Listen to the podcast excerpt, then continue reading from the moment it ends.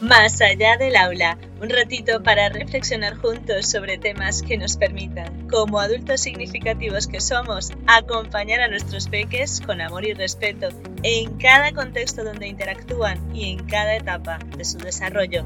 Así que estoy contigo cuando sea que me escuches.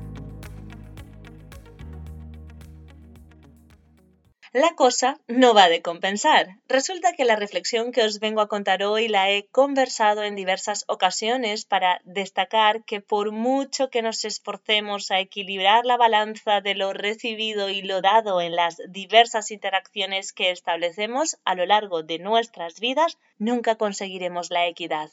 Y cuando me refiero a que no conseguiremos la equidad, quiero decir que en muchas situaciones me he encontrado con la sensación de no poder retribuir en igualdad lo que han hecho por mí, así como también he sentido que lo que he recibido no se equipara a todo lo que he dado. Entonces, después de llevarme decepciones por no recibir ni dar en igualdad, me he dado cuenta que la vida no va de compensar. Dicha conclusión me ha venido muchas veces cuando algún amigo o familiar me ha reclamado por no estar a la altura de lo que han hecho por mí, o bien cuando he sido yo la que ha reclamado no recibir en la misma medida que he dado. Sin embargo, ha sido con la maternidad cuando he sentido en todo mi ser que definitivamente el concepto de compensar tenía que desterrarlo de mis creencias porque tener esa sensación constantemente de carencia me generaría a largo plazo una relación tóxica con mi hijo.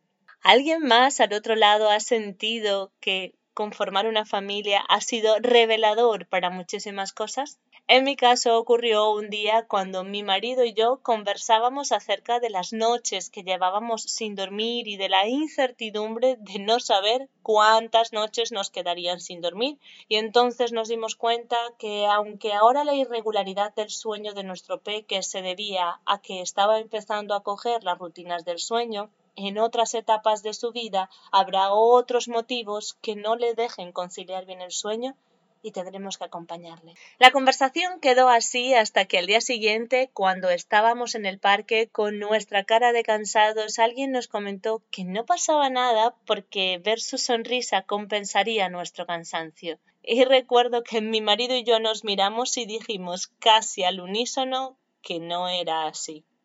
Evidentemente no profundizamos con la persona que nos hizo el comentario, pero sí que después conversamos acerca de nuestra respuesta, porque si empezábamos a ver que cada cosa que hacemos o dejamos de hacer por y para nuestro peque nos la tiene que compensar de algún modo, en algún momento soltaremos la frase mira que eres mal agradecido con todo lo que yo he hecho por ti y decidimos desde ese momento no buscar compensación por ser los adultos significativos de nuestro peque, ya que eso genera muchísima culpa de nosotros hacia él y de él hacia nosotros, porque por muchas horas que estemos en el parque con él, nunca podremos compensar las horas que pasamos trabajando y sus maravillosas sonrisas no compensarán las noches sin dormir.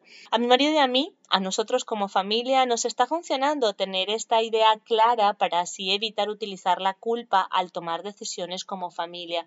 Y por supuesto, esta perspectiva nos ha derivado a simplemente confiar y disfrutar de cada paso en este camino, agradeciendo el poder hacerlo juntos. Tal y como os he dicho, esto funciona también para otras interacciones de nuestra vida. En definitiva, no podemos compensar todo lo que hacen por nosotros, ni los otros pueden compensarnos todo lo que hacemos por ellos. Aquí recuerdo la cita del libro Come, reza, ama, relacionada con el agradecimiento. Sin embargo, es casi imposible corresponder a todas las personas que nos ayudan a lo largo de la vida. En última instancia, quizás sea más sencillo rendirse ante el milagroso alcance de la generosidad humana y seguir diciendo gracias eterna y sinceramente mientras nos alcance la voz. Así que gracias, mis queridos adultos significativos, por estar al otro lado, haciéndoos conscientes junto a mí de nuestra significancia con cada peque con el que interactuamos. Y a vosotros, ¿creéis que os podría valer como adultos significativos el hecho de empezar a pensar que la vida no va de compensar y mucho menos el ser padres? Nos escuchamos en el próximo episodio que se titula con esa mirada sencilla. Si te gustó este episodio y crees que puede aportar a otros, compártelo. Nos escuchamos cada miércoles y viernes para reflexionar juntos aquí, más allá del aula. Recuerda que puedes contactar conmigo a través de Instagram entre saberes y sabores o en la web entre saberes y sabores.com.